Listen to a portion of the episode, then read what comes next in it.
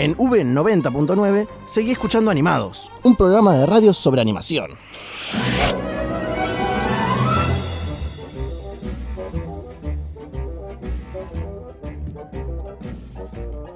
Continuamos con esta segunda temporada de Animados, el primer programa de radio sobre animación. Y luego de hablar sobre las películas más taquilleras, ha llegado el gran momento tan esperado, como todo es tan esperado Acá en todos este tienen un, un gran momento, pero yo no. A mí no me presentás así. Te voy a presentar así, Flor. Esto es la verdad, es el mejor momento del programa. Dislike. Wow, wow, wow. Y entonces, habla Franchus. Hoy voy a hablar de una película que se llama El Congreso, del año 2013, israelí, del director Ari Folman. Flor hace unas semanas anunciaba que se iba a venir la historia animada de Ana Frank. Bueno, este mismo director es el que la va a realizar. ¿Coincidencia? No lo creo. Nos organizamos para decir las cosas. El Congreso es una película dramática y de ciencia ficción que combina acción real con animación.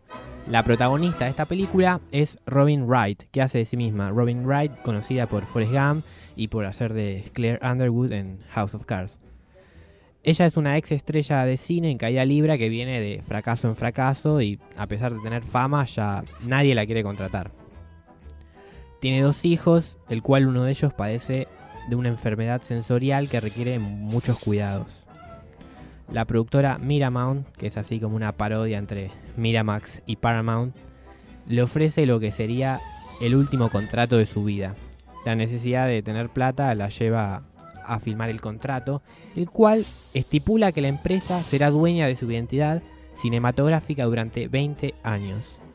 Para eso su imagen va a ser escaneada, digitalizada y utilizada como la productora quiera, con la condición de que ella siempre sea joven. Buena metáfora. Después de 20 años, ella acude a un congreso futurista que organiza esta productora. Para entrar a este congreso es muy necesario consumir una especie de droga que se inhala y te convierte en, Siempre cosas raras, Fran. en un Sí. personaje animado. Ahí comienza el viaje de ella hacia los límites de su propia mente. Qué divertido convertirte, ¿no? En un personaje animado. Vas a, va a todo un mundo nuevo donde su objetivo es volver a encontrarse con su hijo. La película, durante 47 minutos ves la vida de ella, la relación con los hijos, con la productora, su frustración como actriz. A los 47 minutos exactos, corta todo eso y la película es animada. Inhala esa droga y todo es un mundo de animación Sería como la Matrix, pero al revés, ¿no? Exactamente. Te metes en el mundo, un mundo animado. Esa segunda parte justamente permite al espectador adentrarse en un mundo fantástico, psicodélico y visualmente muy hermoso, la verdad. Es muy experimental esa segunda parte, eh, es ambiciosa también, pero por momentos puede hacer que el espectador como que, que se pierda. Pero no obstante no deja de ser algo muy interesante de ver. El estilo de animación que, que se buscó fue el de los años 30, el de práctica eh, inspirado en Max Fleischer, sería un, un caricaturista de bueno del cine, que fue el creador de Betty Boop y quien llevó a, a la pantalla grande a personajes como Popeye y Superman. Uh, Betty Boop, Popeye, leyendas son. Sí. Toda la película tiene ese estilo de animación, o sea, capaz se hace como el juego de ver personajes así, vas a ver a Betty Boop atrás de todo, a Marilyn Monroe. Pero no hay mezcla de, por así decir, persona física y animación, o es toda animación. Live action. Y claro, live action. Claro, live action, corte, animación, así. Ah, ok. Una ensaladita. Otra de las tantas ensaladitas que encontramos acá. Lo que busca la película también es denunciar las situaciones que pueden llegarnos a pasar con el avance tecnológico. Como que habla de la deshumanización, la pérdida de la realidad y de todo lo que nos identifica como humanos. Me encanta porque todo lo que se crea ahora no está mal, obviamente. Es todo crítica, ¿no? ¿Cómo será en la sociedad que vivimos que es necesario crear tanto contenido crítico? Vale la pena ver esta película por este tipo de cosas.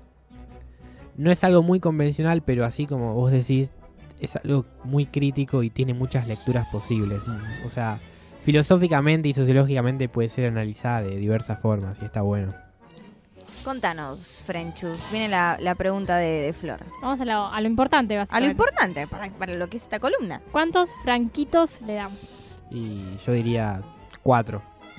Pero vos a todo le das positivo. Yo ya no sé si creer en esto. Yo creo que Fran siempre trae cosas buenas, entonces hay que ver todo lo que dice Fran. Esa es la disputa de este programa. Hay que, hay que verlo. ¿Cómo se llamaba? Recordanos nuevamente. El congreso de Ari Folman.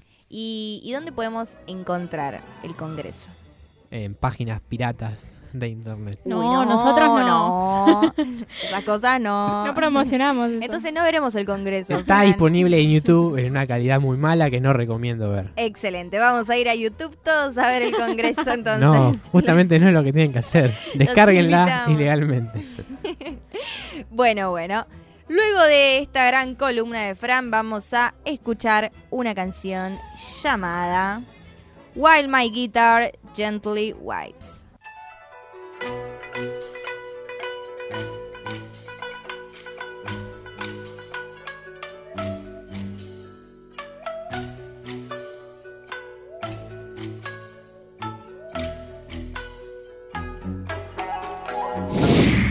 Animados.